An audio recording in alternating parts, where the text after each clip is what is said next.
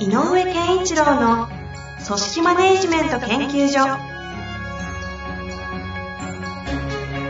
組織が一体となりゴールを達成する究極の快感。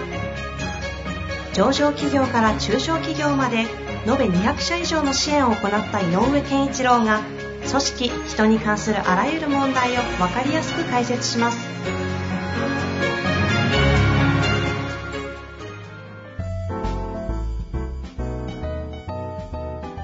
んにちは、遠藤和樹です。井上健一郎の組織マネジメント研究所。井上先生、よろしくお願いいたします。よろしくお願いします。さて、今日も行きたいと思いますが、はい。あ前回ね、久々にあの、ラボ的な話できましたので、はい。今日は早速質問行きましょうかね。はい。そうですね。行きたいと思います。今日のご質問はですね、えーある企業の総務課長38歳の方からご質問いただいております。行きたいと思います。はい。えー最近私の周りで副業を始めたりその準備をしている人が増えています。私は今まで興味がなかったのですが、周りが始めると焦ってしまいます。周囲の人は時代に乗ろうとしているのに、私だけついていけてない気がして。確かに将来のことを考えたり、子供の教育費のことを考えると、私も何かした方がいいのかなと思ってしまいます。私は副業を OK にしていませんが、会社は、私の会社は副業を OK にしていませんが、そのことを知人に言うと、今時副業 OK にしてない会社がおかしいよと言われてしまい、今度は今の会社にいない方がいいのかなとも思ってしまいます。でも私は4名の部下を抱えています。自分の役割を考えても会社に内緒でそんなことできないし、そもそも副業が私にできる気がしないし、転職もできないだろうし、今まで仕事に集中できていたのに、ここ数ヶ月どうしてよいか、どこから手をつけてよいのか、頭の中がぐちゃぐちゃです。ビジネスパーソンとして、マネジメント職として、この状態をどう捉えていけばよいでしょうか。とても抽象的な質問になってしまいましたが、考えていく手順だけでもご指導ください。よろしくお願いいたします。はい。副業ね副業っていうかね、もう社会における、なんか悩みですね、これ。まあ、副業っていう話は非常に多いですよね。副業、兼業。で、まあ、これ、多く、うーん、なんていうのかな、えっと、広くこう、広めるというかね、この考え方を広めようとしている背景には、やっぱり、なんだろうな、年金の問題とかもあってね、やっぱりで、えっ、と、100歳、100年時代とか人生とかも言われていて、やっぱり、えっ、と、自分の老後も含めて人生の、まあ、ある種お金の面で、なんか、えっ、と、ある種自立しないといけないねっていうことで、うん。えーそのチャンスがあるならもっとあのやっていいんじゃないっていう方向があると思いますよね。はいだから、あの、コロナで業績がすごく悪化したようなとこで言うと、まあ、例えばアナなんかもね、えっ、と、副業 OK にしてるけど、うんそっちの意味合い、えっ、と、自分の収入をもっと他で確保していいよっていう意味合いのむしろしてくれぐらいの感じですよね、企業からしたら。あとはね、やっぱりこう、ベンチャー、ベンチャー系なんかでよく見られるようなことで言うと、そうではなくて、ある種自分の能力を使って外部とやることでか、さらに能力開発しなさいよみたいな、もっとポジティブな、えっ、と、意味の副業みたいなうんこともあってね。はい。一言副業って言っても、まあ、大雑把に言うと、自分の活躍場所を拡大するっていう方向と、えっ、と、収入の術を複数持つっていう軸と、なんか二軸あるような気がしますよね。うんうんうんで、一番いいのは自分の能力の開発、活躍場所があの増えることで、なおかつ収入が増えたら最高の副業だし。うん。うんうん。で、えっ、と、みんなそれを目指すんだけど、入り口としてどこから入るかは大事かもねとは思います。で、やっぱりこう、まあ、この、この質問者にもあるように、あの、教育費のこととか考えると、というようなことであれば、若干、えーもうちょっと収入が欲しいなということでいう副業。うん。だとしたら、えっ、と、なんだろうか。まずはできることで、時間として許される範囲で、えっ、と、会社の規定にも触れないでできること、なんていうことから始めちゃうんだろうなと。例えばだけどね、あの、ほら、あそれが、えっ、と、すべての方がそういう意味だ、じゃなくて、もっと違う意味でやってる方もいるかもしれないけど、休日になったらね、ウーバーイーツでやってるよとかね、あうん、そういう方も今多いじゃないですあ。か。はいはい、そうですね。うん。でもあれはあれでまあ意味を持ってやってる人もいるのでね、収入だけじゃないかもしれないけど。だからやっぱり、えっ、と、どっちの方向で、すあの、副業っていうのをスタート切るかっていうのは考えた方がいいかなとは思いますよね。ああ、えっと、どっちの方向っていうのは、その、単純に、お金うん、お金の、うん副収入としての副業。で、せっかくだからあ、使える時間があるから、それを収入のため、で、なおかつ、で、ウーバーなんかでは健康的にもいいしとかね、っていう、そういうう付加要素も含めて考えている。ただし、やっぱりこう収入面のことを中心に考えていく。これ悪いことじゃないので。うんうんうん。それと、もう一個は、自分がなんかできる場所、活躍できる場所、他にも、もあるんじゃないっていう考え方で広めていく。うんうんうんで、これ、あの、両方ともあるんだけどね。で、世の中的には、あの、両方の文脈で語られてるよなって感じがする。うん。うんうんうん。うんうん。やっぱりちなみに、この方はどちらかというと、なんか、前者の収入の方の話っぽい感じは、のあのね、多分、ねなんでこの区分けをしたかっていうと、この方が、はいこの方が自分で捉えようとしてやってるのが、やっぱり収入面もあるよねっていうところが強いんじゃないかと思うのよね。で、僕はそこを自分の活躍場所っていう視点に切り替えてみたらどうってことが言いたいのよ。うんうんうんうん。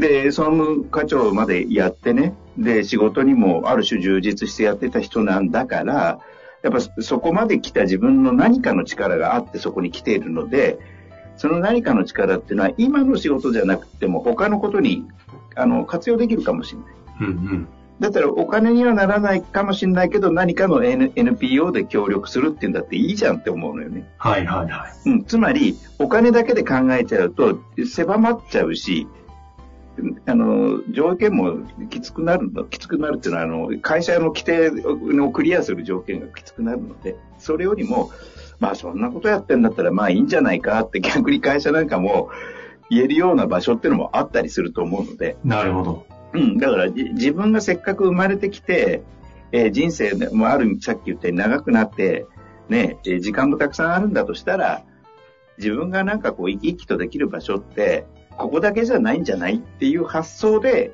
一回捉え直してみるってもらうと、いいんじゃないかな、なんうとは思う。ん。副業って実際どうなんですか？なんかあの、今の文脈でいうお金のためと、まあ、両方、こう、なんかどっちだけってわけではないじゃないですか。あの密接なのでとは思うんですけど、うんいわゆるその自分の活躍の場も広げながら副業されてる方って、うんあの、そもそも、あの、自社の中でものすげえ活躍してて、はい。で、副業してもらった方が、会社にとっても結果事業的にも相乗効果あるぐらいの副業をしている方っているじゃないですか。はい。まあ、あいつ外出て行って、副業でもしてもらいながら自社にうまく連携してくれた方が、より、なんか、どっちにとってもお互いいいよねっていう。うん。副業ってなんか見てて、あ、いい副業だなと思いますけど、なんかそうじゃない、自分の居所探しとか、あの、なまあ、それこそ目の前のお金足りないんでちょっと稼ぎますの副業。うん。のパターンって結局なんか自社の中で活躍しきれないままの副業になってる。傾向がなんか見ててあるなって気がするんですけど、このあたりはどうなんですかね？あの、あるでしょうね。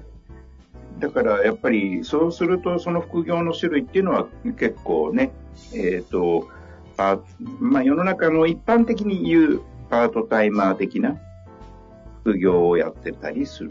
つまりこう、うーん、あそうですね。労働提供体、役務を提供してお金をもらうみたいな。うんうんうん。だから能力とか、えっ、と、価値提供してお金をもらうというよりは、一つの、ある種労働という時間売りですかね。うん、役務提供によって、うんえっと自社だけではないところからお金をもらうみたいなことが結構多くなっちゃうよね。うんうんうんでもさっき言ったその、いや、もう他でやってくれても全然いいよと。うちの会社にも戻ってくるし、それっていうふうに考えられるんであれば、それは素晴らしい人だし、今後で言うとね、そういう人たちってフリーエージェントなんだと思うんでね。そうですね。うん。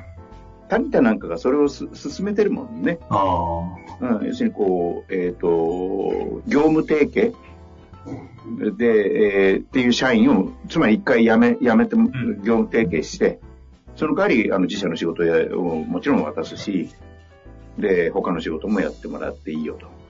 博報課電通でしたっけ？なんかそんな話最近ありすぎて、ちょっとうん。記憶が曖昧ですけど、それ、あの辺もなんかやってましたよね。一部業務提携の方に切り替える。プロフェッショナル度が高い人、スペシャリスト感が高い人はそっちの方向行くんじゃないかなと。うーん。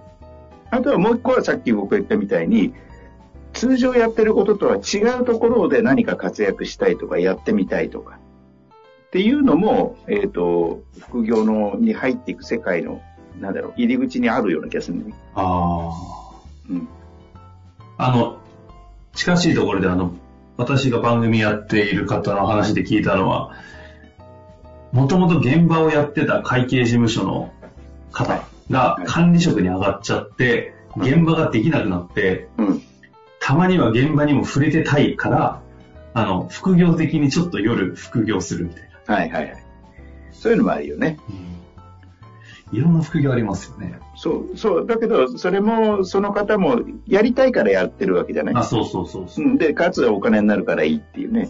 だから、えおお金とそのやりたいことのどっちがこうさ先行してるのかなんだよね。うーん。考え方の中で。これ井上先生的には、やりたいことの方先行での副業がいいんじゃないのという文脈ですか？そう。それの方が能力開発になるから、自分の。結果的に、うん。うん。さっき言った駅務の提供で終わらないと。そう。で、いろんなあの価値観とかいろんな考え方も吸収できるし、うんうんうん。あ、だったらこうしようかな、みたいな。だから、あの、この方も転職なんかできないしって言うけれど、えっ、と、人生2倍楽しもうって考えたら、もう一個なんかやりたいことないですかって、やれるかどうかは別にして。はあ、はあはあはあ、うん。で、そうやるとね、あの、なんだろうな、あの、えっ、と、転職というえー手段を選ぶ前もあれば、副業という手手段を選ぶ前もあるし、で、今や副業っていう考え方が根付き始めてるとすれば、助走、転職の助走期間としての副業っていう、やって、うんまあ、やまずやってみるみたいな。テスト期間も作れるような時代になってるよね、ということなので。だから、あのーあんまり、えっ、と、自分ができることは、例えば総務人事だから、そのスキルを活かして他でもってやると限定がきつくなるので、うんうんうん。違うこと考えた方がいいと思うね。まるで違うことってことですかうん。ちなみに僕の転職ってそうだからね。どの時の話ですか？いやいや、えっ、と、メメーカーからの。そうそう、ここういう。この話意外としてないんですよね。うん、この方向に来てる、このコンサル的な方向に、組織運営とかっていうことの仕事に入ってきているっていうのは、実はね、あの、前の音楽産業にいた頃とは全然違うことやってる。ああ、そうか、その時からのシフトの話か。ううんん。なるほど。僕もあの、実は40ぐらいの時に、あの、えっ、と、その時はもう漠然としすぎていたけど、どうせ70ぐらいまで俺たちの時代って働くだろうと思ったから、うんうんうん。じゃあ50ぐらいで一回辞めてやると、60ま、60定年になってなんかあたふたするより、残り20年ありゃ助走期間10年作れるしとか思ってたからね。えだからいや、よし、ちょっとなんか本気で50で辞めるっていう前提で考えようとかって思ってたもんね。えうんうんうんううんん。まあそういう意味で言うと、辞めるか辞めないかで転職を考えるしか、独立を考えるしかなかった時代からすると、助走期間っていう概念で副業っていうのはできる。ありますね。うん。それできるんだよね。まあでもそれを前提とされた会社側の今度大変さもありますけどね。うん、まあでもね、おそらくね、それで何かちゃんとしていく人ってのは優秀だからね、会社にとってもね、あの、ためになるし、なるほど。うん。で、そういう人たちってやっぱり、ある種しっかりやってきてる地位もちゃんとある、ポなんだろう、椅子をちゃんと持ててると思うので、うんうんうん立場とか。うんやっぱりそんなに簡単にそこをね、保護にすることはないと思うよね。確かにね。優秀な方が助走期間で独立するぐらいの幅を会社側も持たせることの方が、より組織の活性にもつながるというところでいくと。なので、この方なんかは、この質問の方なんかは、その、うんなんだろうな、その、さっきから言う、収入をもうちょっとあった方がいいから、副業もした方がいいのかなっていう発想の方に行かないでほしいのよね。うん。やっぱり自分が、まあ、総務課長までできてるんだから、うんうんやっぱり自分ができることってなんだろうっていう、ちょっと棚を静かに、あ、ね、こんなあの、コロナのゴールデンウィークみたいな時で言うとね、出る時もないので、ちょっと一日かけて自分の棚卸しして、なんか、なんか、あるかもな、ぐらいでいいのよ。何をやろうを見つけるっていうんじゃなくて、なんか、他に自分の活躍する場所ってあるんじゃないかなっていうイメージを持つことがまず大事で。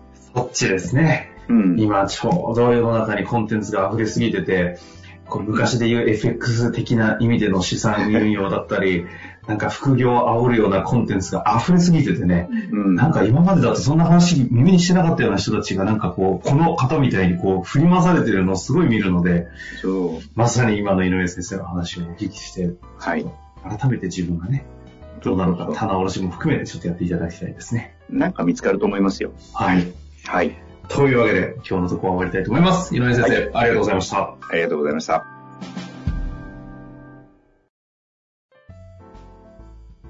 本日の番組はいかがでしたか？番組では井上健一郎への質問を受け付けております。ウェブ検索で井上健一郎と入力し、アカラクリエイト株式会社のオフィシャルウェブサイトにアクセス。その中のポッドキャストのバナーから質問フォームにご入力ください。また、オフィシャルウェブサイトでは、無料メルマガや無料動画も配信中です。ぜひ遊びに来てくださいね。